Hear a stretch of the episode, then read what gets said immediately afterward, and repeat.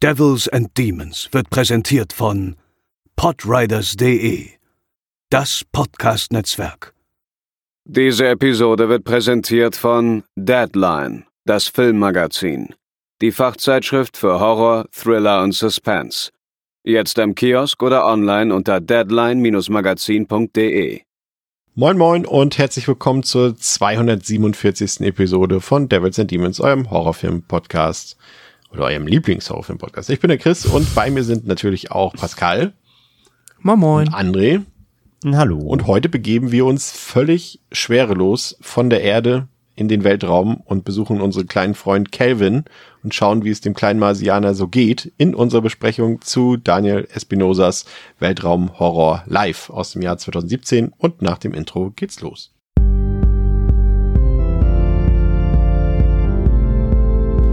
Coming to get you, Barbara. They're coming for you.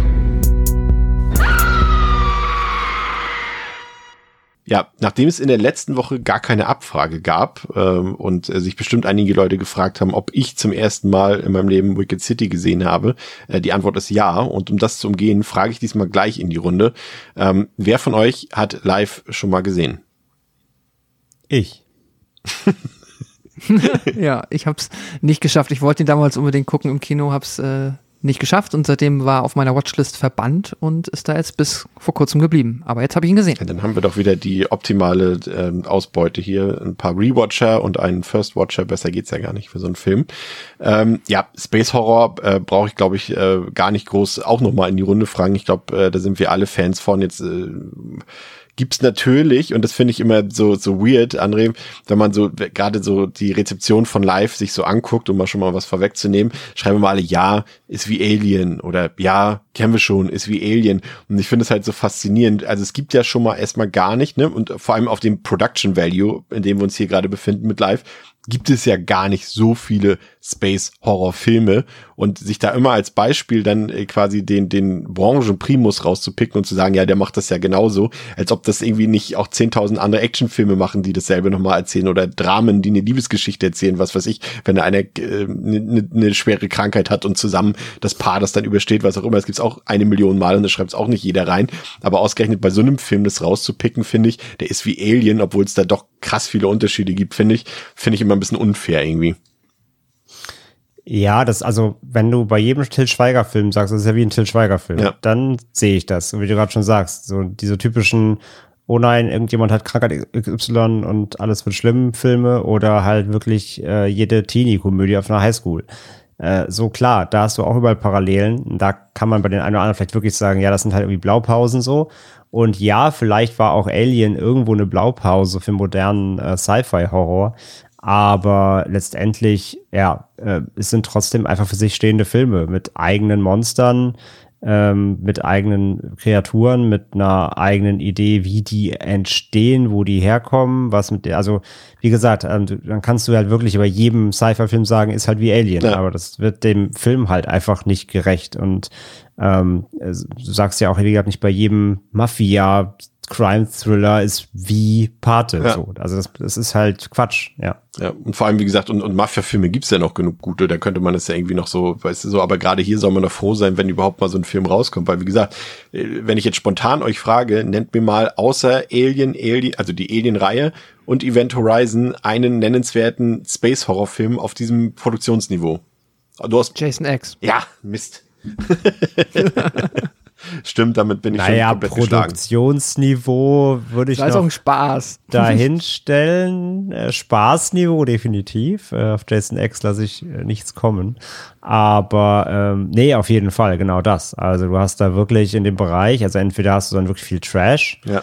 ähm, aber wirklich Mainstream-mäßig mit, mit Top-Besetzung irgendwie, da ist nicht mehr viel. Hast du wie aus, aus Deutschland Pandorum noch oder sowas, aber ja, äh, ne?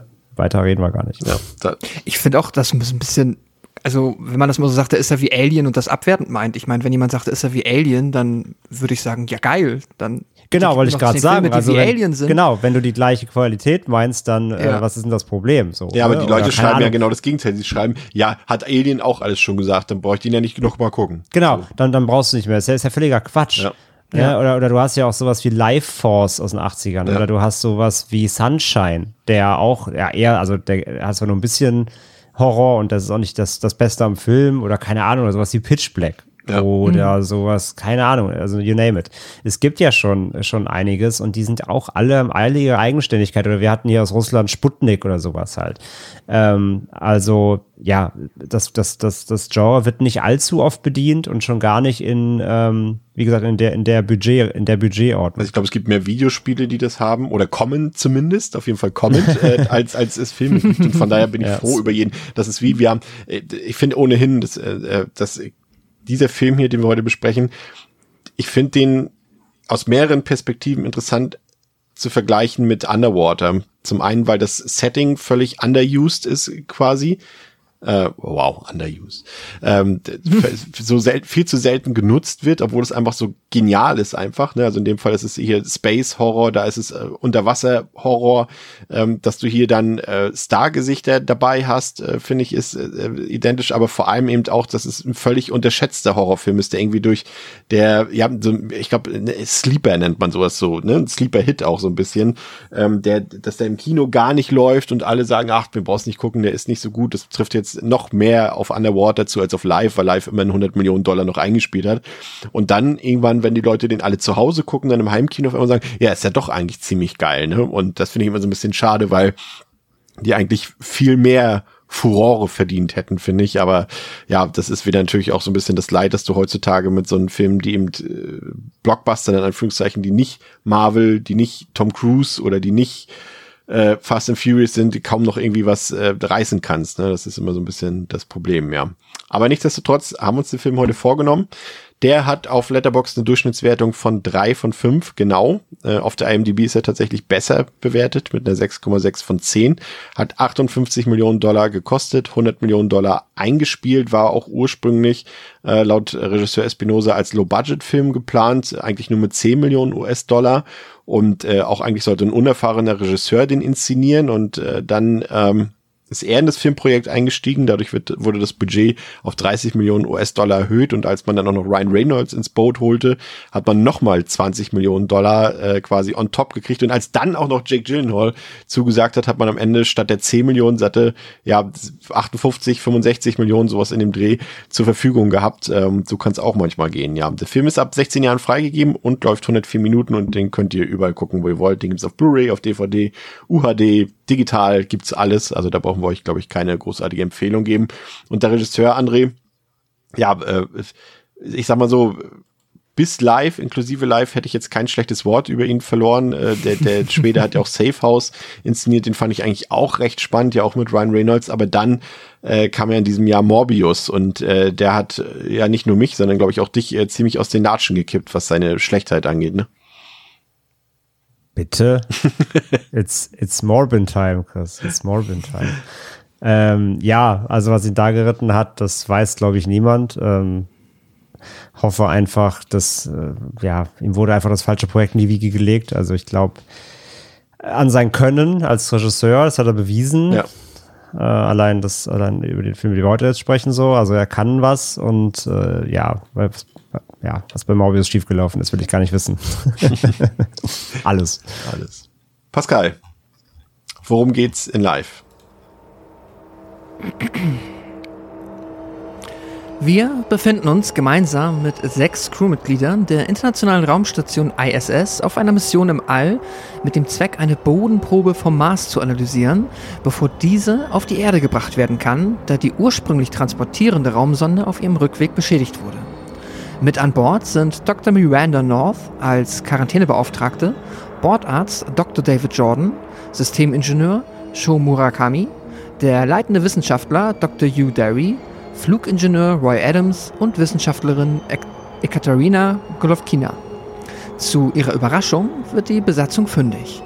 In der Probe befindet sich die fossile Form eines Einzellers. Derry schafft es sogar mittels Isolation und der Schaffung einer passenden Atmosphäre den Organismus zum Leben zu erwecken. Dieser scheint schnell zu wachsen und sich an Umwelteinflüsse anpassen zu können. Außerdem sind seine Muskelzellen gleichzeitig auch Nervenzellen. Die Crew berichtet während einer medienwirksamen Schalte auf die Erde von ihrer Entdeckung und eine Schulklasse bekommt die Ehre, den Außerirdischen mit einem Namen zu versehen. Der Organismus hört nun mehr oder weniger auf den Namen Calvin. Während Dr. Derry ziemlich begeistert von seinem neuen Freund ist, sind die anderen Crewmitglieder zurückhaltender und vorsichtiger. Wie sich schon bald herausstellt, nicht ohne Grund. Derry findet heraus, dass alle Zellen von Calvin dazu imstande sind, sämtliche Funktionen eines Körpers zu übernehmen. Doch plötzlich verfällt Calvin in eine Starre und das Experiment scheint ein frühes Ende genommen zu haben. Doch Derry gibt nicht auf und versucht den kleinen Racker mit Stromstößen zu reanimieren. Calvin reagiert darauf gar nicht gut gelaunt und greift den Wissenschaftler an, bricht ihm gar komplett die Hand, bricht ihm gar komplett die Hand. Ingenieur Adams kommt Derry entgegen der, entgegen der Quarantänevorschriften zur Hilfe, wird dabei aber selbst mit Calvin im Labor eingesperrt. Nachdem sämtliche Versuche scheitern, Calvin mit, mittels Flammen zu töten. Oh, sorry, Chris, hier hast du dich verstanden. Ja. ähm, dreht dieser den Spieß um und dringt in Adams Körper ein und tötet diesen von innen heraus. Doch das ist nicht alles. Calvin gelingt die Flucht aus dem Labor durch das Belüftungssystem der Raumstation. Calvin ist nicht nur ziemlich clever, sondern auch extrem aggressiv, feindselig und gefährlich. Die WissenschaftlerInnen stellen sogar den Verdacht in den Raum, dass Calvins Spezies das komplette Leben auf dem Mars ausgelöscht hat. Die Crew muss nun das eigene Überleben, um das eigene Überleben kämpfen, aber gleichzeitig verhindern, dass Calvin auf der Erde landet.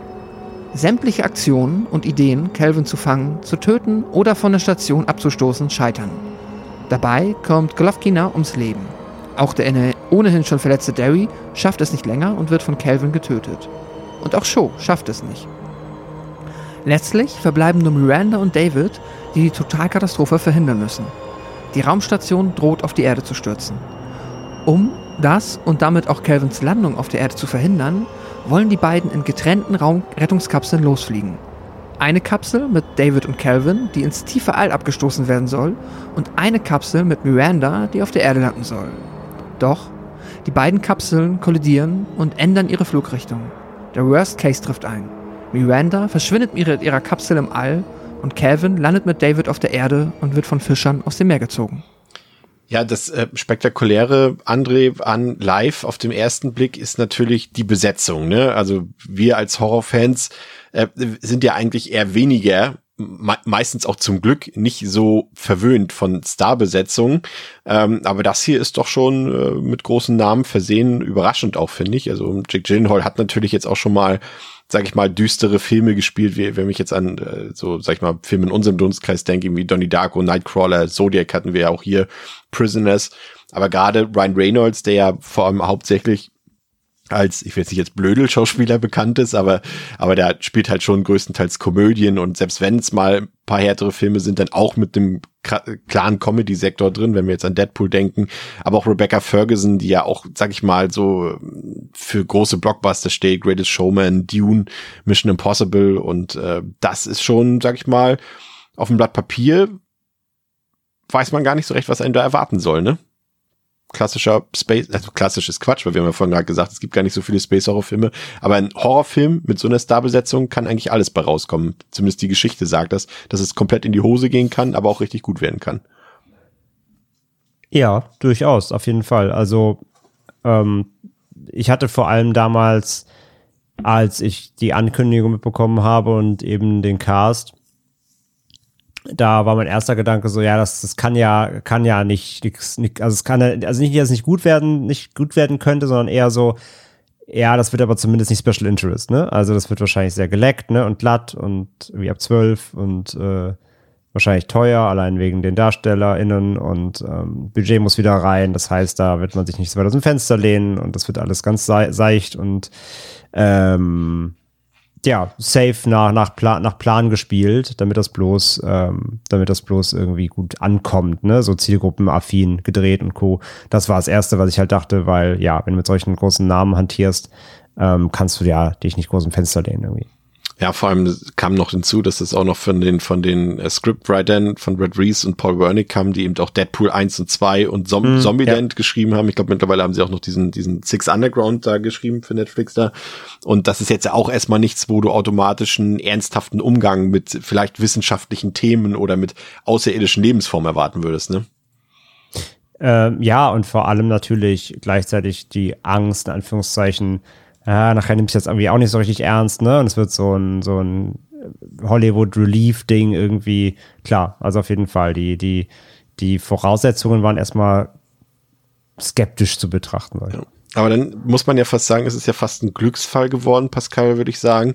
Denn ursprünglich sollte Ryan Reynolds die Hauptrolle spielen, also die von, von Dr. David quasi. Ähm, der hatte aber zeitgleich ähm, den Dreh von, ähm, wie ist der noch, Hitman's Bodyguard? Oder wie ist der Film, André? Mm, Killer's Bodyguard, ja. ne? Der als erste, glaube ich. Ja, es gibt ne? beides. Ja, ich meine den ersten. Der erste heißt, glaube ich, Killer's Bodyguard. Ne? Bodyguard. Genau. Und er konnte deshalb nur die Rolle spielen, die er letztendlich gespielt hat. Äh, wir werden ja gleich noch sagen, wie kurz die ausfällt. Und äh, Jack Gyllenhaal ist quasi dann auf den Hauptposten gegangen, äh, an der Seite von Rebecca Ferguson.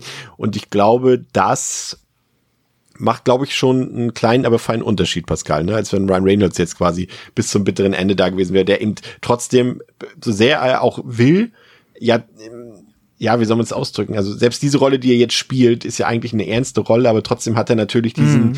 diesen, ja, diesen, na, Schalk im Nacken. Ja, vielleicht ist es das. Ja, einfach, doch, ne? das trifft es ganz ja. gut. Und wenn er das jetzt quasi ja, ja. Die, die, ganzen Filme übergespielt hätte, weiß ich nicht, ob das so gut geworden wäre, wie es jetzt vielleicht wahrscheinlich der Fall war mit Jack Gyllenhaal in der Hauptrolle. Hm. Ich kann mir, also ich, ich, ich traue das äh, Ryan Reynolds grundsätzlich schon zu. Also ich finde auch immer, selbst wenn er dann auch in seinen lustigeren Moment, äh, Filmen und in seinen Komödien da mal die ein, zwei Momente hat, die einfach nur wirklich trocken und ernst sind. Das geht schon, aber fairerweise muss man dazu sagen, das ist wahrscheinlich nicht das, wofür die meisten Menschen mit zu einem, was die meisten Menschen von Ryan Reynolds sehen wollen. Deswegen bin ich da bei dir. Ich finde auch, das passt komplett. Ähm, er hat die Möglichkeit, sich da halt, ja, in einem ernsten Film, ohne es albern zu machen, aus so quasi in seiner, ich nenne es mal irgendwie, in seiner ja, Paraderolle zu zeigen, die so ein bisschen, bisschen locker und immer mit einem frechen Spruch auf den Lippen halt funktioniert, aber dann auch hier in den Momenten, wo es zur Sache geht, halt irgendwo schon noch ernsthaft zu Schauspielern. Das funktioniert für mich super. Und Jack Gyllenhaal, ja, von dem wird man es halt dann ja auch auf dem Blatt Papier viel eher erwarten, dass er dann gerade auch, wenn es am Ende, sagen wir mal, dramatisch wird und auch äh, darum geht, irgendwie, ja, ähm, empathieauslösende Emotionen zu übertragen, dass er das, äh, dass er dafür eher prädestiniert ist und das auch gut schafft. Ich muss sagen, ich hatte ein bisschen, ich habe jetzt zum ersten Mal gesehen, ein bisschen Angst, dass äh, auch Gyllenhaal hier vielleicht so ein bisschen getypecastet wurde als der, der komplett die Nerven verliert und dann crazy wird und sich gegen die andere Crew, äh, anderen Crewmitglieder irgendwie ähm, stellt. Aber davon wurde ich Gott sei Dank verschont. Ich hätte es ein bisschen schade gefunden, weil ich finde, ähm, dass so wie es jetzt passiert ist, was Jake Gyllenhaal jetzt in seiner Rolle hier verkörpert, mir besser gefallen. Der Film ist ja quasi damit ein, ein Paradebeispiel. Ich glaube, André, wir hatten ja gestern oder vorgestern schon drüber geredet, ein Paradebeispiel dafür, für das, was ich immer sage. Du brauchst in so einem Film keine Arschlöcher. Du kannst hier, du hast ja eine komplett sympathische Crew. Natürlich ist vielleicht die eine oder andere Figur, die hat ein bisschen, ist ein bisschen blasser als als eine andere Figur dort irgendwie von den von den von den Redeanteilen zum Beispiel von dem was sie dort in, an Interaktion haben im Film aber du brauchst hier quasi, wenn du schon so ein Alien hast, brauchst du nicht noch einen Antagonisten an Bord, der jetzt hier irgendwie äh, noch Intrigen spinnt oder irgendwie sowas. Ne? Du brauchst es einfach nicht und es funktioniert trotzdem. Und das ist, finde ich, irgendwie, André, schon das Paradebeispiel dafür, dass es das so gehen kann. Ne? Weil, mhm. wozu? Du hast da schon eine Gefahr. Also warum noch eine interne Gefahr? Ja, weil die Filme ja immer gern dieses Ding machen, ähm, von wegen, der Mensch ist sich selbst die größte Gefahr. Ja. Ne? Du brauchst eigentlich gar nichts Außerirdisches. Und es gibt immer einen Intriganten oder keine Ahnung, das ist bei, bei, bei, bei, ähm, bei Matrix, ne, muss auch einen geben, der halt sich auf die Seite der KI schlägt und so. Ne? Du hast immer, du musst immer so einen Deserteur haben, ne? der, der das Ganze irgendwie sabotiert. Genau, und der, der fehlt halt hier komplett und das ist sehr erfrischend, sondern es ist eine, es ist eine gestandene Crew, die halt einfach zusammen arbeiten letztendlich. Es sind ja. ja ArbeitskollegInnen einfach. Ähm, und die sich alle mögen und die gut und, und, und die miteinander Spaß haben und irgendwie ihre, ihre Emotionen da oben teilen, weil sie haben ja auch niemand anderen. Ne? Also da wird halt einfach alles geshared, von der Geburt bis, keine Ahnung. So, die wissen also fast alles voneinander und ähm, ja, müssen, müssen halt das, das Leben da oben auf engstem Raum miteinander verbringen. Deswegen, da brauchst halt einfach jetzt nicht den typischen ähm, Deserteur, der dann irgendwie noch sein eigenes Ding macht. So, das hätte auch null gepasst, irgendwie das Setting. Ja, und äh, das Setting ist für mich auch mit der ja größte also einer der größten Pluspunkte des Films, weil er eben irgendwie auf seine eigene Art und Weise realistisch wirkt. Also das, die Idee hatte man irgendwie für das Skript irgendwie schon 2012. Da ist irgendwie der ja dieser Curiosity Rover von der NASA auf dem Mars gelandet, um den ähm, Planeten zu erforschen. Und dann hat man eben das aus Produzentensicht oder Drehbuchsicht, Writer-Sicht weitergesponnen, hat überlegt, ja, was passiert denn, wenn wir jetzt wirklich Leben auf dem Mars entdecken und das eben zur Analyse auf die ISS bringen würden? Was würde denn passieren? Und man hat auch für die Produktion des Films auch NASA-Experten konsultiert und und äh, gefragt, wie das so wäre, äh, wenn man, was passieren würde, wenn man wirklich Leben auf dem Mars entdeckt und so weiter. Und äh, das macht der Film alles so gut irgendwie, weil es a und das ist ja schon mal der krasse Unterschied zu Alien. Der spielt eben nicht irgendwie 2000 Jahre, äh, 2000 Jahre ist jetzt übertrieben, aber der spielt jetzt eben nicht weit in der Zukunft, sondern das könnte theoretisch nächste Woche der Fall sein oder so zum Beispiel. Und auch wie es dargestellt wird, ne, so diese, ich finde gerade wichtig für diesen Realismus-Aspekt ist diese Schalter auf die Erde, die bringt dieses Gefühl rüber, wie die, die Astronauten dort oder Astronautinnen nochmal dort ihr Leben dort auf der Raumstation beschreiben und dann siehst du den vollen Times Square dort. Ähm, was übrigens, glaube ich, ich meine gelesen zu haben, dass es Szenen aus Spider-Man 3 sind. Also ich lasse mich da gerne korrigieren, aber ich glaube, das ist Stock-Footage quasi.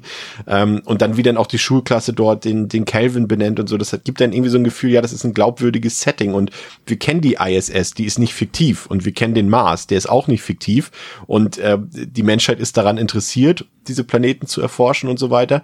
Und ähm, dieses Setting ist auch nicht so so abstrakt, ne? Also diese Schwerelosigkeit oder die die die kennen wir, wie sie dort dargestellt ist. Das sind keine Umwelteinflüsse, die wir nicht schon irgendwo aus der Wissenschaft her kennen und so weiter. Und äh, das macht irgendwie auch so ein bisschen den Unterschied zu Alien, wo halt alles futuristisch ist, wo die Begebenheiten futuristisch sind, wo wo das Zeitalter alles fiktiv ist, ne? Sozusagen. Und hier, das ist ein echtes Setting, das könnte theoretisch nächste Woche passieren, wenn man so will. Und das macht für mich so einen richtigen Pluspunkt des Films aus, Pascal. Mhm, voll.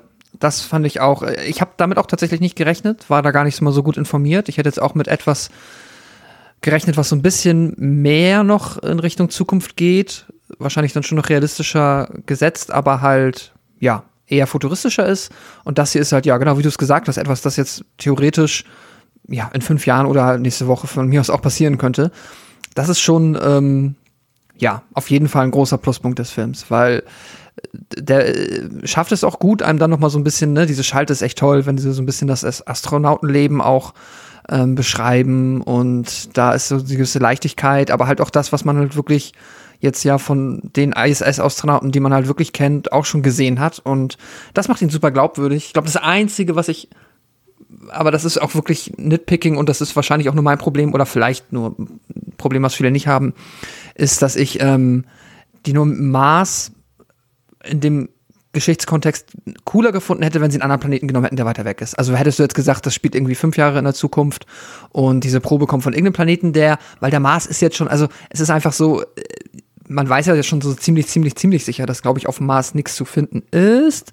Und mich jetzt mal ein bisschen aus dem Fenster zu lehnen, hättest du jetzt einen Planeten aus dem Sonnensystem genommen, der irgendwie ein bisschen weiter weg wäre, hätte es vielleicht für mich noch ein bisschen, dann wäre so ein bisschen mehr dieses, ah ja, vielleicht könnte das ja wirklich passieren. Ähm, aber das ist eine Kleinigkeit davon ab. Ja, Setting äh, super gewählt und ja, funktioniert toll. Ja, jetzt ist, und vor allem, du hast ja auch noch, André, im Vergleich auch wieder zu Alien, jetzt, um mal jetzt selber dieses Beispiel zu nehmen, das ist ein riesiges Raumschiff. Ne? Und hier hast du wirklich die, nur diese Raumstation, das ist ein begrenzter Raum. Du siehst ja, da gibt es keine Möglichkeit, irgendwie mal aufrecht gefühlt zu stehen oder sowas, natürlich auch aufgrund der Schwerkraft. Aber äh, da macht der Film sich da auch die Mühe, auch mal so ein bisschen Wissenschaft einfließen zu lassen und wie gesagt auch nicht, äh, auch diese, was du schon beschrieben hast, diese Crew-Interaktion so ein bisschen in den Vordergrund zu stellen und das als komplettes Setting für mich, also muss ich sagen, fast optimal gelöst. Mhm. Gehe ich auch komplett mit, ja. Also, äh, wie du schon gesagt hast, halt, ne, es, sie gibt's halt wirklich, weil wir waren alle noch nicht da. noch nicht. Ähm, aber es, sie, sie wirkt halt, sie wirkt natürlich. Ähm, sie wirkt nicht zu futuristisch irgendwie. Es ist trotzdem alles irgendwie greifbar und ähm, sie ist nicht, also sie ist auch schon ein bisschen verwinkelt, das sind jetzt keine Event Horizon Züge an, aber trotzdem hast du halt schon das Gefühl von einer gewissen Größe, ähm, spätestens auch dann später, wenn sie versuchen eben das, das, das, äh, das, das Alien dann irgendwie ähm, ja auszusperren, ne, in irgendwelche Teile der, der, der ISS oder der Basis, die man irgendwie äh, abschotten kann und so weiter, da kriegst du schon ein Gefühl dafür, dass die halt dann doch eine gewisse Größe auch hat, so, also diese, diese Greifbarkeit und, und äh, Nachvollziehbarkeit äh, der, des Settings ähm, hilft dem Film da halt ungemein, dass der sich irgendwie ja echt anfühlt, dass er, dass es irgendwie glaubhaft ist in seiner Unglaubhaftigkeit. Ne? Also es ist zwar Sci-Fi, aber das Setting per se ist halt real und da spielt halt dann was über oder was, was Fantastisches rein. Aber dafür, dass eben das, das Setting so, so nahbar wirkt und das, man sich vorstellen könnte, okay, das ist halt so da oben in, vielleicht nicht ganz so futuristisch, die hat ein bisschen, bisschen äh, Hochglanz, haben sie es ja schon poliert, so hier und da, so von den Einstellungen und wie, wie die, sag ich mal, wie die Oberflächen da aussehen, ne? Und alles so, so leicht poliert so. Aber so rein theoretisch ist es halt da oben irgendwo, so, so eine Raumstation. Und diese Greifbarkeit ähm, hilft dem Film, finde ich, ungemein, eben wenn es um die, um die Glaubhaftigkeit der Bedrohung irgendwie geht. Ja. ja. Ja, und diese Bedrohung, die wird ja äh, zunächst, ja, äh, ich hab's, wir haben es ja vorhin gesagt, von der Crew so ein bisschen, ja, mit Vorsicht genossen, außer eben Dew, der eben ähm, quasi ja, ja seinen großen Star-Moment im Sinne der Wissenschaft hat, wenn das, was er dort erforscht, wirklich irgendwie Hand und Fuß hat, im wahrsten Sinne des Wortes, und, und irgendwie neue Erkenntnisse für die Menschheit bringt. Ich meine, er ist quasi der Erste, der außerirdisches Leben sozusagen dort äh, sehen kann. Und äh, das macht natürlich für einen Wissenschaftler, macht das was aus. Und gleichzeitig halt äh, klammert er sich ja auch so ein bisschen daran, an diese ganze Sache. Und, und man hat schon das Gefühl, dass er da emotional auch deutlich mehr, ähm, mehr verwachsen ist als die anderen Crewmitglieder. Und eben auch, weil er scheinbar auch äh, das wird ja auch gezeigt, dass er eine körperliche Behinderung hat und wahrscheinlich es deswegen auch nicht immer einfach im Leben hatte. Und das kommt hier alles so ein bisschen so zusammen und äh, das fand ich auch gut gelöst. Und das war ja schon fast der, der einzige, also hier war, hier war die Möglichkeit, Pascal, fand ich, eben doch so ein, so ein zwischenmenschlichen Konflikt nur einzubauen, dass er quasi am Ende nichts einsieht und mhm. die anderen manipuliert zu seinen Gunsten sozusagen, weil er die Gefahr nicht sieht, ne, beziehungsweise seinen Erfolg äh, oder seine Entdeckung über diese Gefahr stellt. Aber das hat man ja zum Glück nicht gemacht. Aber was der Film macht, ähm, und das ist ja das, was wir vorhin schon gesagt haben, Stichwort Ryan Reynolds, den quasi gefühlt nach, ich weiß nicht, einer halben Stunde, jetzt mal grob geschätzt, ähm, habe jetzt nicht auf die Uhr geguckt, aber nach einer halben Stunde aus dem Film verschwinden zu lassen. Klar, wenn wir wissen, es gab da äh, im, im Skidle bei ihm quasi äh, Probleme, aber wenn du es nicht weißt, dann bist du ja schon krass überrascht, dass hier quasi der zweit oder wenn nicht sogar der bekannteste Name im, im Cast-Line-Up quasi nach einer halben Stunde raus ist, ne? Ja, ich kann mir auch vorstellen, dass das vielleicht doch den einen oder anderen, der dann dafür auch mit ins Kino gegangen ist, durchaus enttäuscht haben könnte. Ich fand's halt super. Es ist äh, erwischt einen unvorbereitet, weil man ne, aus offensichtlichen Gründen nicht damit rechnet, dass ein Wayne Reynolds halt nach einer halben Stunde aus sich aus dem Film verabschiedet, weil er auch noch so groß auf dem Poster zu sehen ist. Ähm, ist toll antiklimatisch, äh, antiklimaktisch, äh, spielt, mit den, spielt mit der Erwartungshaltung, mag ich total.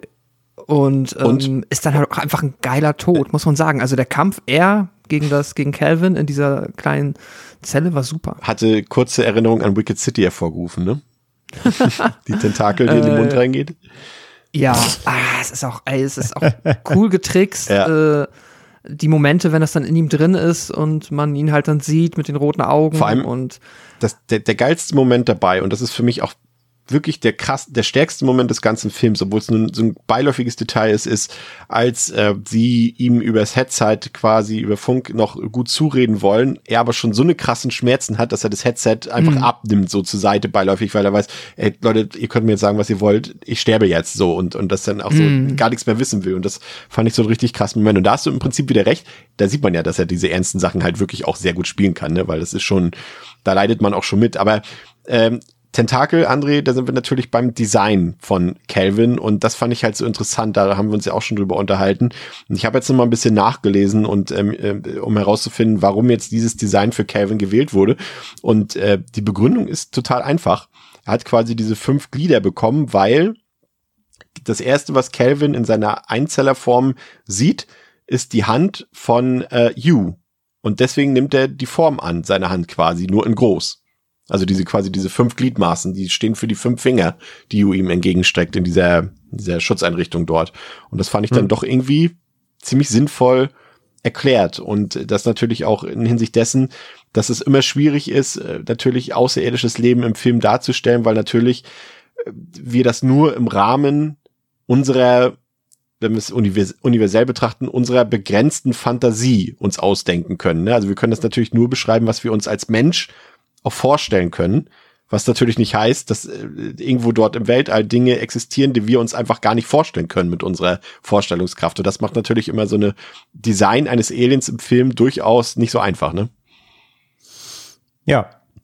Ist ja auch genau der Grund, warum Lovecraft zum Beispiel viele seiner Kreaturen nicht beschrieben hat, weil du das nicht vorstellen sollen können. Also ne, der, der ja. Mensch kann sich das gar nicht vorstellen. Genau, das ist ja dieses Fear of the Unknown. Von daher, ja, ja, absolut. Ähm, das ist immer, immer schwierig und am Ende des Tages sagst du dann eh, ja, okay, sah halt wieder aus wie ein X, eine XY irgendwie, ähm, irgendwas, an was es angelehnt ist. Von daher finde ich die Erklärung halt hier so, dass es halt einfach adaptiert, ne? Es ist halt ein Organismus, der einfach lernt. Das kommt ja eh sehr schnell im Film raus, dass der sehr intelligent ist und sich irgendwie alles abguckt.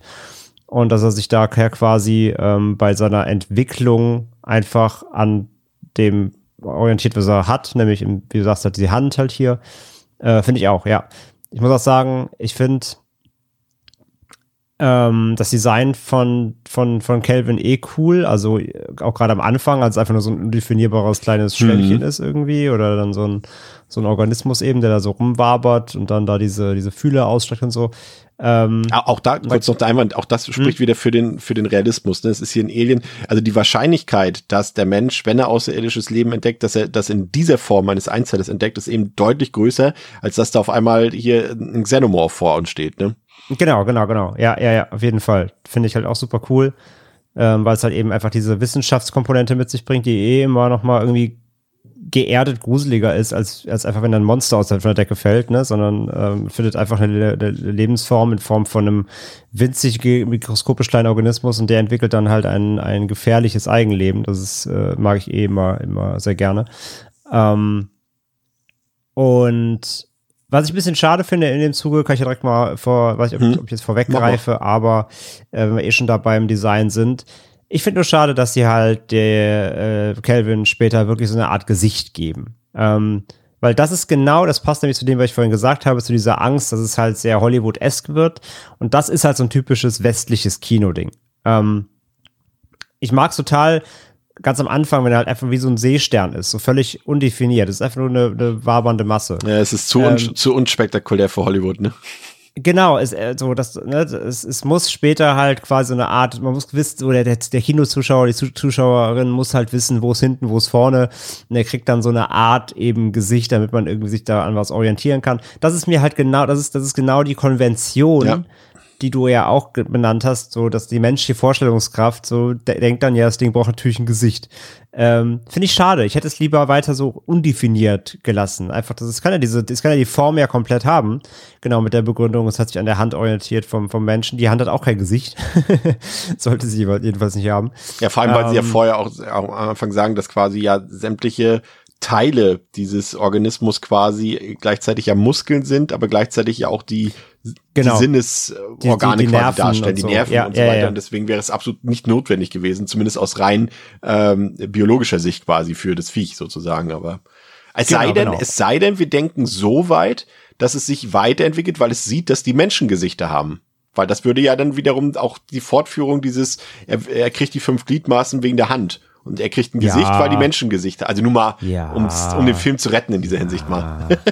ja, er war auch in Ryan Reynolds eingeweiht, dann kann es auch aussehen wie ein Dickdarm. Also, ähm, wie gesagt, ich hätte es cooler gefunden, wow. wenn das, ich hätte es einfach cooler gefunden, wenn das also eine, eine undefinierbare Wabermasse geblieben wäre, die einfach den, dem biologischen Stand von, es ist keine Hauskatze, ne? Es braucht kein Gesicht und keinen Schwanz, ähm, einfach äh, dem, dem nicht, nicht stattgegeben hätte.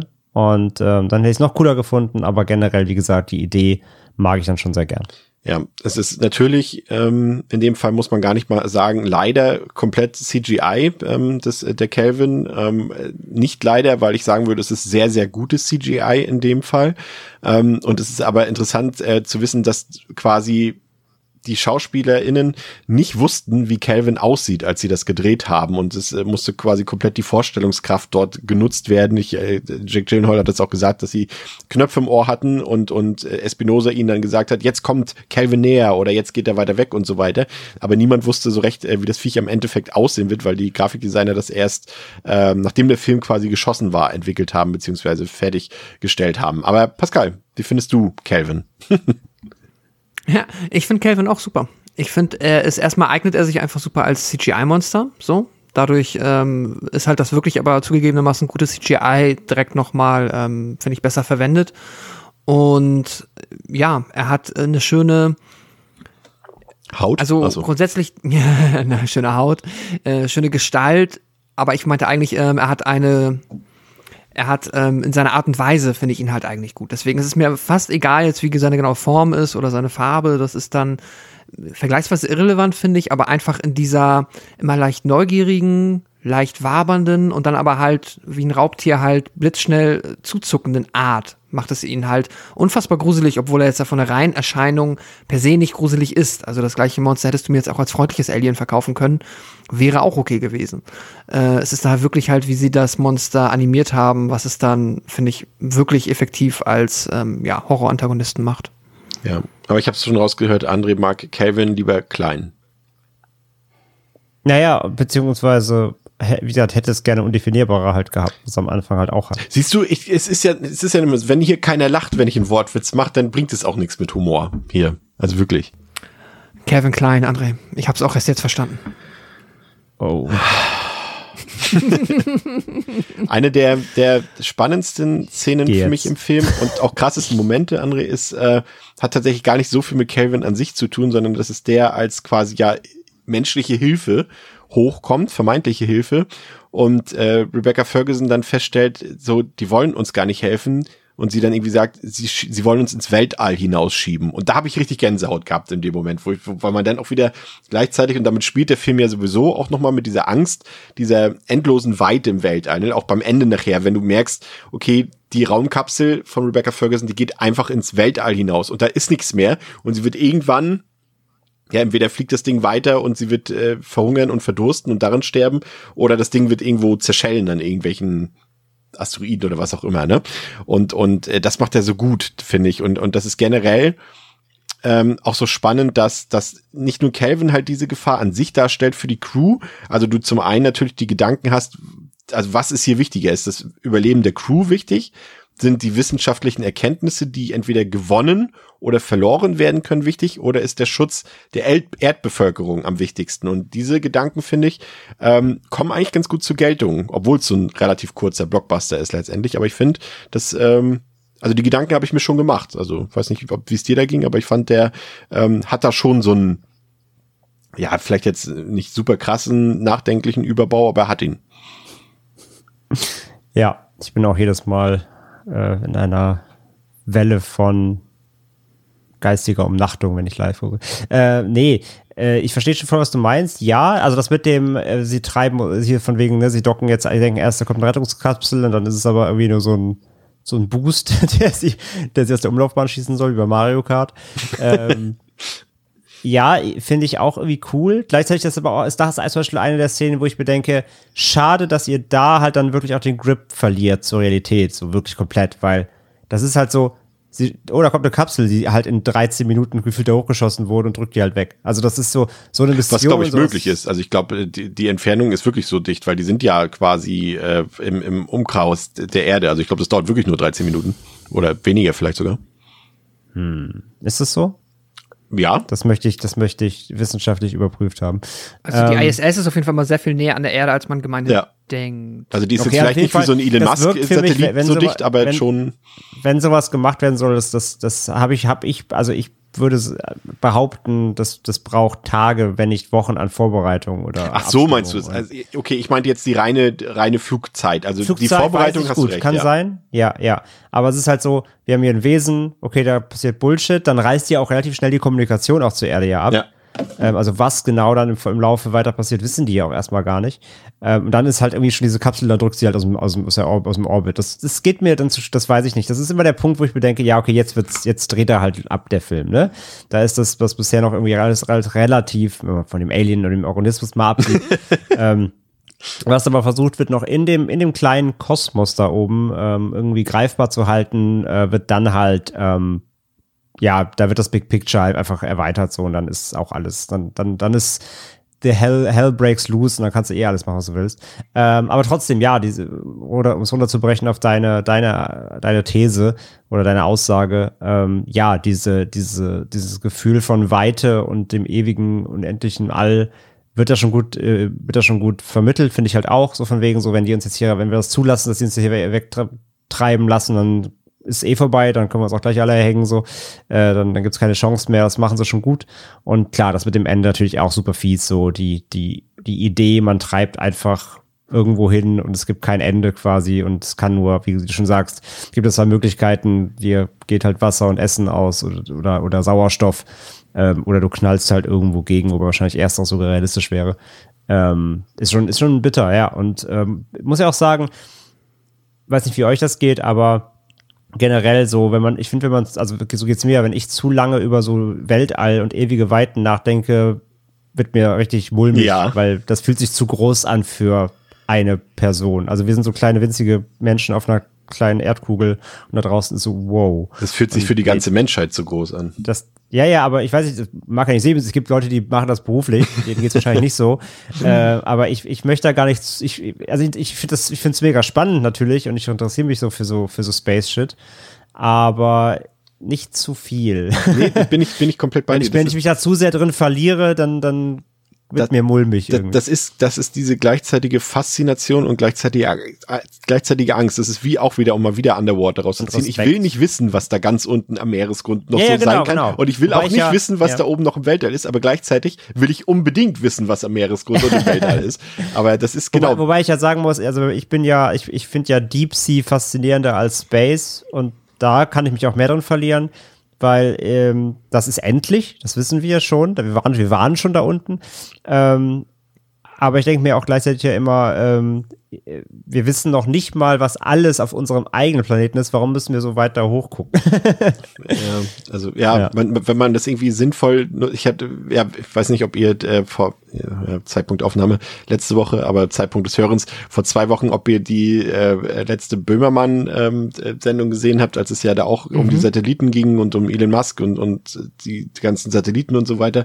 Und du denkst denn, man könnte das doch einfach irgendwie für was Nützliches suchen. Vielleicht gibt's ja wirklich nochmal die Möglichkeit, irgendwo einen bewohnbaren Planeten oder sowas zu finden. Und es gibt ja auch genug Wissenschaftler, die sich darum kümmern. Aber wenn du dann gleichzeitig siehst, was andere Leute aus kapitalistischen Gründen wieder für eine Scheiße da schon anrichten und dieser ganze Weltraummüll, den wir schon quasi angesammelt haben, bevor überhaupt wir irgendwo diesen Planeten verlassen haben, richtig?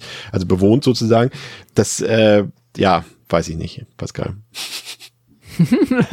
uh, große Frage. Ja, muss, musst du auch nicht ähm, beantworten, aber wir, wir, können ja auch zurückgehen zu dem Gedanken, wie, wie der Film das für dich äh, mhm. diese Fragestellung löst beziehungsweise bespricht. Also was, was ich, also ich glaube, darum geht's ja letztendlich auch, was ist letztendlich wichtiger für uns? Die Crew, die Erdbevölkerung oder die Wissenschaft, ne? Ja, ich finde, der Film hat einen interessanten Ansatz. Ich mag das, ähm, also äh, erstmal hätte ich am Anfang auch damit gerechnet, dass wir innerhalb der Crew den Konflikt haben im Sinne von das, was du am Anfang mal meintest. Ähm, Forscher sagt dann, nein, wir müssen Kevin am Leben erhalten, wir dürfen ihn nicht töten ähm, und im Umkehrschluss dann der Rest der Crew sagt, tötet das Viech.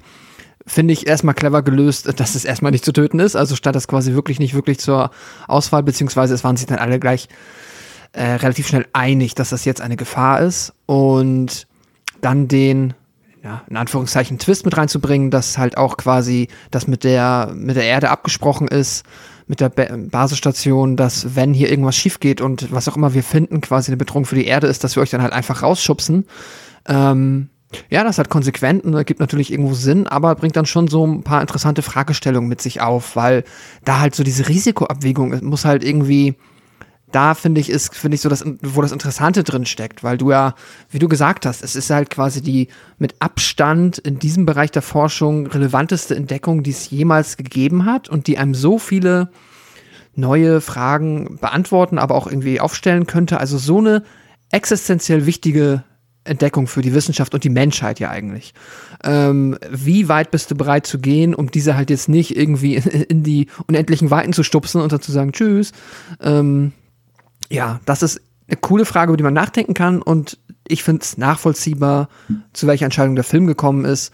Ähm, und dann in der Kombination mit dem, was ihr eben schon gesagt habt, dass halt wirklich der Film gut da drin ist, einem diese Angst vor der endlosen Weite und dem dahin draus treiben einem wirklich nah bringt und die auch auf mich wirklich einen Effekt, also stark gewirkt hat. Ich hatte so in ein, zwei Momenten, also einmal natürlich dann am Ende, das war wirklich ein richtig, richtig fieser Kloß auf einmal im Hals, weil das wirklich eine fürchterliche Vorstellung ist.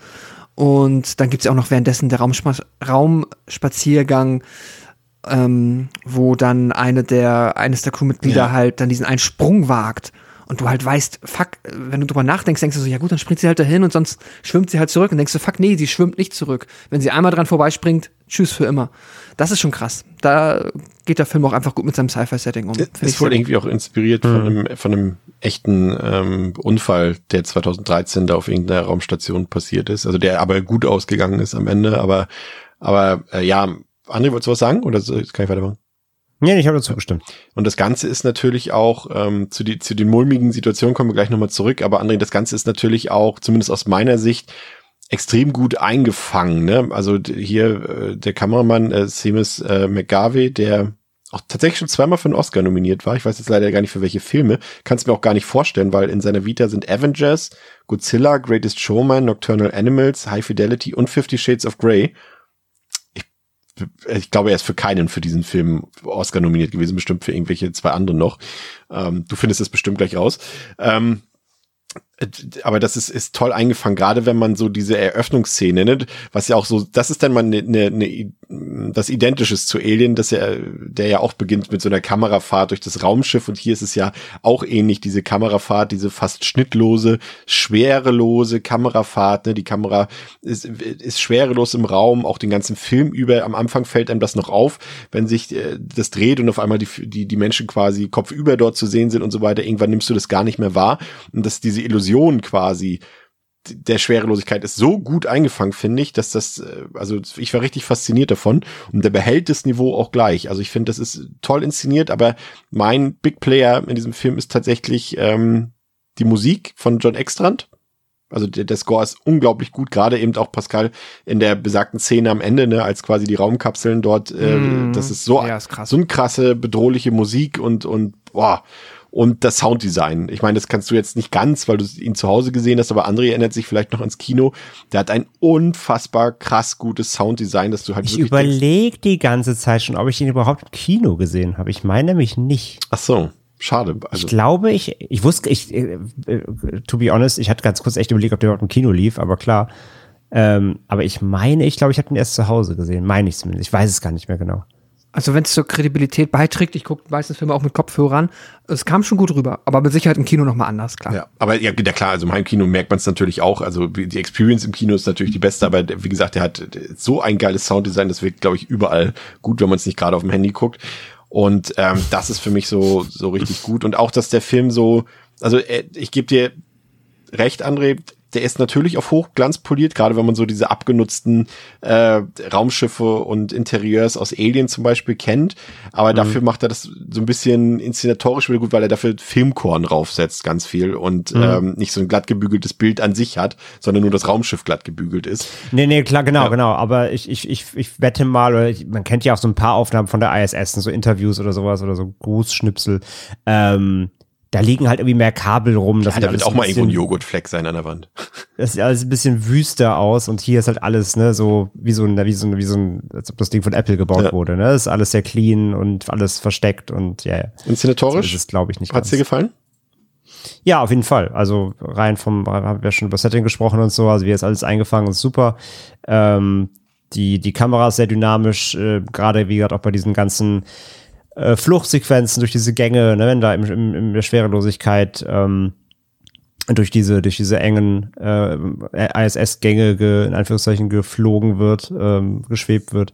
Das ist alles super, auf jeden Fall. Auch die Außensequenzen sind cool. Übrigens alles mit ähm, einer Kamera gefilmt und ohne Second Unit, fand ich auch beeindruckend. Hm, okay, ja, krass.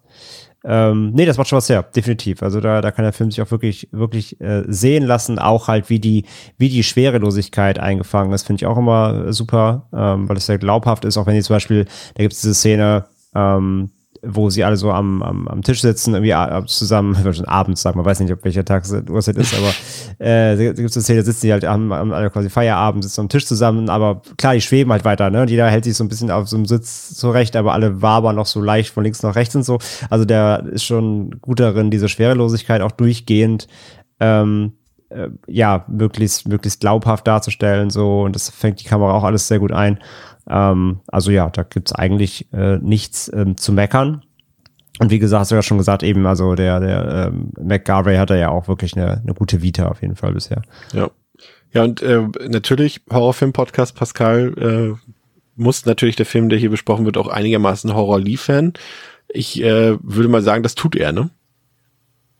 Absolut. Ich war sehr positiv überrascht, wie sehr der Film ähm, mich wirklich gegruselt hat. Also ich wirklich, weil ich einfach wirklich viel Empathie für die Figuren empfunden habe und dann durch sie in Situationen versetzt wurde, die richtig, richtig gruselig sind. Also wenn ich auch mal ans Finale denke, einfach auch Gyllenhaal in dieser kleinen Kapsel mit Calvin, ach, eigentlich fast jede Interaktion, die jemand mit Calvin hatte, das ist jede, jeder dieser Encounter wird meiner Meinung nach, finde ich, sehr intensiv und sehr glaubwürdig inszeniert, dass man das Gefühl hat, ich kaufe den Schauspielern im Moment auch die Angst ab, die sie empfinden, wenn der Ingenieur in seiner Kapsel, in der er sich äh, versteckt hat, ähm, quasi dann und Calvin klebt außen dran und fängt an, das zusammenzudrücken und man merkt jetzt, fuck, der kommt gleich durch.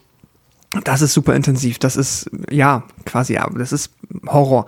Und ähm, immer auch in dem auch in den Momenten, wenn man es halt, wenn man nicht weiß, wo Calvin ist. Du hast immer die die Anspannung, dass er irgendwie von links und, oder von rechts irgendwo jetzt quasi ins Bild ge, gejumpt kommt. Das war das für mich die einzige klasse. klischeehafte Sache, als sie den Tracker eingeführt haben. Da dachte ich dann doch direkt an Alien. Ja, ja, so ein bisschen. Man, das ist halt so, ja, also wo du das an, an, wo du das ansprichst, wenn ich da irgendwo auf der Sci-Fi-Ebene und auf der, auf der Realismus-Ebene kritisieren wollen möchte, weil er eben versucht, so nah an uns dran zu sein, dann so ein bisschen dieses 3D-Tracking und hier und da so ein paar von diesen 3D-Visualisierungen sind mir auch ein bisschen too much, ja. Ja, das stimmt.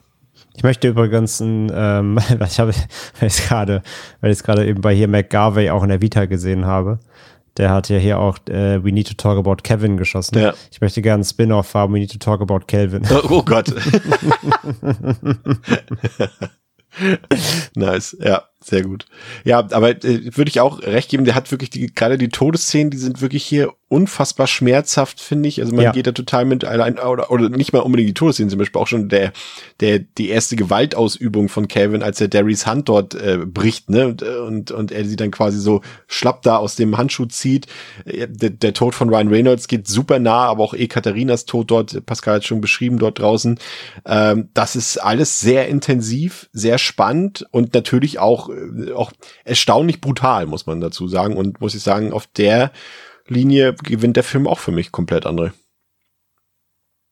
Ähm, ja, auf jeden Fall. Und nicht zuletzt spielt da halt ganz groß auch rein, was wir am Anfang schon gesagt haben, dass die Charaktere einmal nicht ja. egal sind. Ne? Es sind halt keine Wichser, so, es sind wirklich, ähm, man, man, man fühlt mit denen irgendwie mit. Das ist eine ganz normale Crew, die halt da normal ihre Arbeit macht und die halt den Umstand haben, dass sie halt einfach auf was Bahnbrechendes stoßen, was sie nicht beherrschen können, so letztendlich. Und ähm, deswegen gehen halt die Tode halt wirklich nochmal näher. Ist auch so tragisch halt gerade hier, wie heißt nochmal, die draußen stirbt? Du sagst es gerade schon. Äh, Ekaterina. Ja, genau. Äh, der Tod ist auch so unnötig leider halt, ne? Weil sie will sich ja noch wegstoßen, um Kelvin quasi dann auch vom, vom, vom, vom Raumschiff oder von der ISS wegzu, äh, wegzutreiben. Und ja, er löst sich sofort, weil er eben smart ist und lernt und äh, klatscht halt sofort wieder zurück an, an die Oberfläche. Ihr Tote also auch leider ähm, ja, in dem Sinne unnötig, aber ja, es ging halt nicht anders so. Und das ist halt einfach tragisch. Und ja, nicht zuletzt auch dann trotzdem auch hart, ne, weil sie ertrinkt ja auch quasi dann, ne, durch den, äh, durch diese Kondensation ja in, im, im Raumanzug und so, dass sie da auch keine, keine Luft mehr kriegt und so, das ist alles schon richtig, richtig bitter. Und ähm, ist auch hier sehr, ja, hat, hat einen gewissen Grip irgendwie, das ist sehr fühlbar, was er da, was, was, was da passiert. Das ist schon, das ist schon echt, echt drastisch teilweise, ähm, genau, genau wie die Szene halt, wo dann ähm, hier unser, unser, unser Arzt, ähm, oh, ich habe die, ich habe die, ich habe die Namen nicht auf dem Schirm heute komplett, äh, halt dem er die Hand bricht, ne? Ja, Derry, genau. Oder you. Derry, genau. Ja. Ähm, der dann, wo er dann später halt dann auf der, auf der ähm, Rettungsstation da ist und dann bemerken sie halt, dass Calvin an seinem Bein hängt. Und du bist halt so, ach ja, klar, das kann er ja nicht merken, ja. weil er hat, er ist ja querschnittsgelähmt. Das ist so fies. Und da gibt es so, so miese Szenen so. Und ja, das ist halt, es ist halt nicht der Horror-Horror, wie wir ihn halt das rein rassigen Horrorfilm kennen, aber die Situation an sich eben, genau, wie Pascal auch sagt, das, das ist halt alles Horror so. Und auch genau das eben, wenn du ihn nicht siehst, du weißt halt, die Bedrohung ist da und sie wissen aber nicht, wo er ist, wie er zuschlägt, was, was macht das Alien, was macht dieses Wesen, wie, wie hat es schon gelernt, was weiß es so. Ähm, also die Bedrohungslage ist halt allgegenwärtig. Und das macht das Ganze auf jeden Fall zu einem kompletten Horrorerlebnis so, ja. Ja, ähm, das Ende, André, ähm, Pascal hat schon gesagt, war für ihn und für mich auch, auch, auch beim Rewatch wieder, ähm, ultra fies. Also natürlich kann man sagen, es ist ähm, ab einem gewissen Punkt vorhersehbar, nämlich ab dem Zeitpunkt, an dem der Showdown einsetzt. Na klar, auch durch die Musik wissen wir irgendwie schon, dass am Ende nicht alles glatt gehen wird. Aber trotzdem für mich immer wieder richtig bitter, richtig böse und vor allem auch konsequent, das Ende. Ja, also das ist halt so ein Ende, wenn man das vorhersehbar nennt, dann muss man aber den Kontext liefern. Ja. Weil ich finde nicht, dass du jetzt in der Hälfte des Films sagen kannst, ich weiß genau, wie es ausgeht. Genau. Das ist halt ein bisschen vorhersehbar ab dem Moment, wo halt diese Rettungskapseln losstarten. So, ab da kannst du dir also, ja, okay, ich glaube, ich weiß, was sie jetzt macht, so. Und ähm, wahrscheinlich wird es dann auch so kommen, wie man denkt. Aber es ist okay. So, es, es wird trotzdem aufrechterhalten und halt das letzte Bild so quasi, ne? Wenn die Kamera so dann von unten hochfährt im, in der Vogelperspektive, dazu dann eben der, wie du den, wie du ihn schon gelobt hast, der dröhnende Score, der auch richtig bedrohlich ist dann so zum Ende. Und du hast halt dann vorher nur diesen letzten Shot ja durch das Bullauge gehabt, wie es da drin halt aussieht. Ähm, und dann weißt du halt ja, was, was, was Phase ist. Das ist halt schon echt richtig mies so. Mehr brauchst du ja auch gar nicht du weißt halt, du weißt halt dann einfach, okay, die Erde ist wahrscheinlich Fakt. So. äh, mhm. Alles, was du, alles, was du bis dahin gesehen hast, hat dir deutlich gezeigt, das Ding ist halt einfach überlegen oder weiß halt äh, scheinbar ja auch sehr nicht, nicht bis kaum zu verletzen oder irgendwie, ne? Auf jeden Fall wird's, wird's schwierig, das erstmal in den Griff zu kriegen. Und du weißt ja auch nicht, kann sich das vielleicht reproduzieren oder whatever. So jedenfalls, du hast die Situation, du hast diese bedrohliche, äh, unfassbar bedrohliche Musik, du hast diese Erkenntnis, gleichzeitig noch im Kopf die Erkenntnis, was halt dann mit der anderen Kapsel gleichzeitig passiert. Und das ist schon echt richtig, richtig mies. Und auch da wieder halt, äh, war ich damals, bin ich heute immer noch positiv überrascht, dass so ein Ende halt in einem Hollywood, in Anführungszeichen, Blockbuster ähm, sich getraut wurde, weil wir ja alle wissen, dass Hollywood ja dann doch gerne eher lieber die, die äh, Good Endings hat. Pascal, dein Fazit. Ich war sehr, sehr positiv überrascht, weil ich halt auch jetzt alles, was ich von dem Film vorher mitbekommen habe, ist halt die schon am Anfang angesprochene oft besagte Kritik im Sinne von ja Alien, aber halt in maximal höchstens durchschnittlich und habe da halt dann wirklich eher etwas erwartet, was wir jetzt auch schon ein bisschen beschrieben haben, was man hätte befürchten können, halt diesen sehr glatt geleckten Horror, der sich halt hier und da zurücknimmt oder diese halt, ja, diesen Sci-Fi-Film, der sehr Hollywood ist und sich nichts traut und dann vielleicht auch noch an einigen Stellen ein bisschen doof ist. Ähm, Im Worst Case, sag ich mal. Und das ist überhaupt nicht eingetreten, weil, wie wir jetzt gerade auch herausgestellt haben, der Film so viele Qualitäten hat, die ihn meiner Meinung nach richtig unterhaltsam machen, die ihn intensiv machen, an den richtigen Stellen am Anfang auch so ein bisschen Leichtigkeit noch geben. Er hat dann so seine, die, die erste Phase des Films, wenn sie Calvin quasi entdecken und alles aufregend ist. Das ähm, ist auch eine Phase, die der Film, finde ich, gut gut äh, genießbar macht. Also im Sinne von, wir haben es ja öfter mal gesagt, dass du quasi in so einem Film, bevor es zur Sache geht, wie machst du diese erste halbe Stunde spannend? Und er macht das halt einfach über sympathische Charaktere und über die Begeisterung der Figuren innerhalb der Geschichte, die jetzt halt dieses Alien entdeckt haben, wo man dann halt auch mitfiebert und ja, dann hast du den, die intensive Stunde Calvin gegen die Crew und das ist klasse. Ich finde das Ende super. Ich finde es auch nochmal auch noch mal einfach nochmal zu unterschreiben. Calvin gegen die Crew. Calvin gegen die Crew. Wie, wie krass ich es dann einfach auch finde, wenn man dann halt die Figur von Jack Gyllenhaal in dieser Kapsel sieht. Und ich muss mir vorstellen, du bist auf die Erde gekommen, er hat ja theoretisch, er lebt ja noch.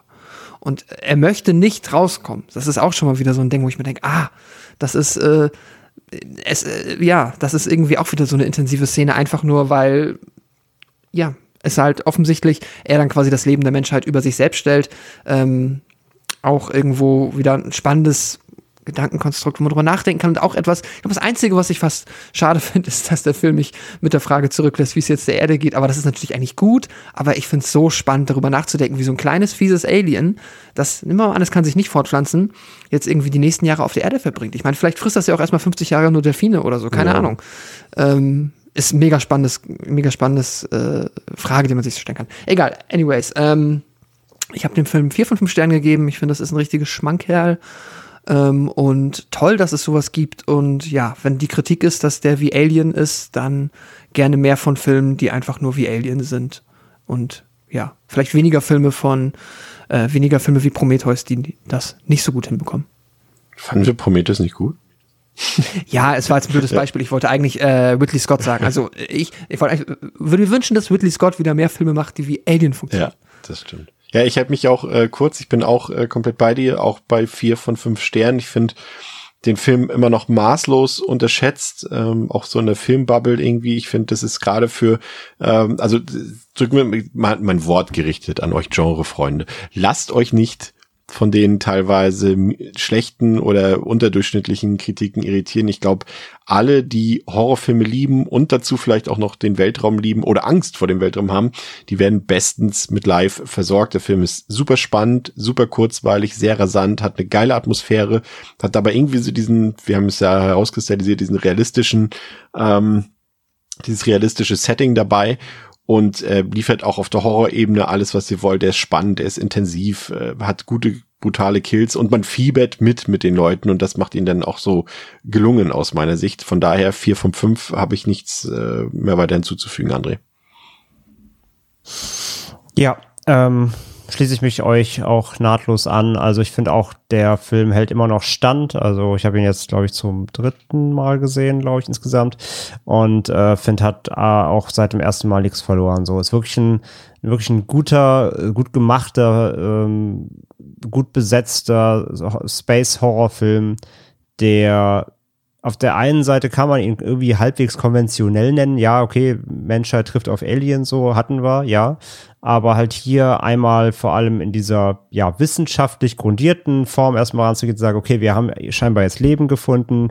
Es ist aber eben genau das, kein Monster, was plötzlich auf dem Schiff steht oder aufwacht oder aus dem Eis bricht oder was auch immer wir alles schon hatten, ähm, sondern es ist einfach eine Lebensform, die halt mikroskopisch klein ist und dann entwickelt sie halt ein Eigenleben, was wir als Menschen nicht voraussehen konnten und es wird halt dann schnell äh, gefährlich. Und ähm, ja, wie gesagt, ist halt wirklich ein, äh, ein Konzept, was gut funktioniert und da auch sich mit nichts vergleichen lassen braucht, weil es einfach eine Eigenständigkeit besitzt, die gut funktioniert. Äh, wie gesagt, der Cast ist gut, die Crew, die, die, also der Cast ist gut, die Figuren sind super. Ähm, das funktioniert alles sehr, sehr gut. Da ist eine, da ist eine Gefühlsebene drin, da ist eine, eine Nahbarkeit drin irgendwie, auch wenn man die jetzt nicht sonderlich ausufernd kennenlernt, reicht das, was man sieht um mit denen irgendwie zu sympathisieren und denen auf jeden Fall nicht den Tod zu wünschen. Da ist kein nerviger Charakter dabei, kein Relief-Charakter, wo man schon weiß, der ist nur als Kanonenfutter da, sondern die haben alle eine, äh, Eigenschaft, die haben alle ihren Platz so da und äh, in ihrer Crew und deswegen funktioniert das Ganze auch eben auf der Spannungsebene, weil man eben einfach dabei ist und ähm, möchte, dass da irgendwie eigentlich am liebsten alle irgendwie gut rauskommen, aber das erfahren wir recht schnell, dass es nicht so sein wird. Ähm, und ja, handwerklich super, ähm, sieht alles gut aus, ist technisch, ist technisch gut gemacht. Auch Kelvin ähm, als, als CGI-Monster, Alien, sieht gut aus, finde ich. Äh, das, das kann sich sehen lassen. Ähm, schön schleimig, schön tentaklig, so, das, das funktioniert gut. Und auch die Härten, die drin sind, eben, wie gesagt, ähm, nicht zu derbe, aber für, für einen höher budgetierten Film auch schon echt ordentlich. Plus halt dann noch den Mut zu haben, das Ganze nicht mal, äh, nicht mal gut enden zu lassen. Auch wirklich dafür nochmal Chapeau. Von daher, ey, also wie gesagt, live kann man die Originalität ähm, ähm, an sich sicherlich irgendwo absprechen. So, er findet jetzt auch keine, keine Räder neu im Space Horror Genre. Ähm, aber macht das Ganze eben mit, mit, mit Bravour und ist einfach wirklich ein super unterhaltsamer, spannender äh, Film. Von daher von mir auch vier, äh, vier von fünf. Wunderbar. Perfekt. Ähm, wenn euch das heute gefallen hat, dann solltet ihr auch in der nächsten Woche wieder einschalten und vor allem dann, weil dann gibt es nämlich eine weitere Folge unseres beliebten Formats Best Worst Sequels und äh, die wird es in sich haben, denn wir werden uns alle zum ersten Mal den Film The Hitchhead 2 reinziehen. Und ähm, ich bin sehr gespannt, ähm, was uns da erwarten wird. Und ähm, ich bin nächste Woche krank. no way. Naja, wir hatten jetzt schon einige, einige Karäter in der Kategorie und ja, ja, also jetzt gerade mit dem letzten, äh, mit dem, mit dem dritten äh, hier Summer, äh, sind wir doch jetzt, glaube ich, schon ganz gut abgehärtet. Also ich bin gespannt. Ich kann mir vorstellen, dass es in diese Richtung geht tatsächlich. Aber Ah, ja. wir haben zumindest den, ich weiß nur, wir haben denselben Hauptdarsteller aus dem Original, aber Hm. das heißt ja auch nichts, wenn man weiß, Das heißt wie, was aus nichts, dem ja. geworden ist, ja. Okay. Das war's für heute mit Devils and Demons, mit Pascal, mit André und mit mir, mit Chris. Macht's gut, bis zum nächsten Mal. Ciao, ciao. Tschüss. Tschüss.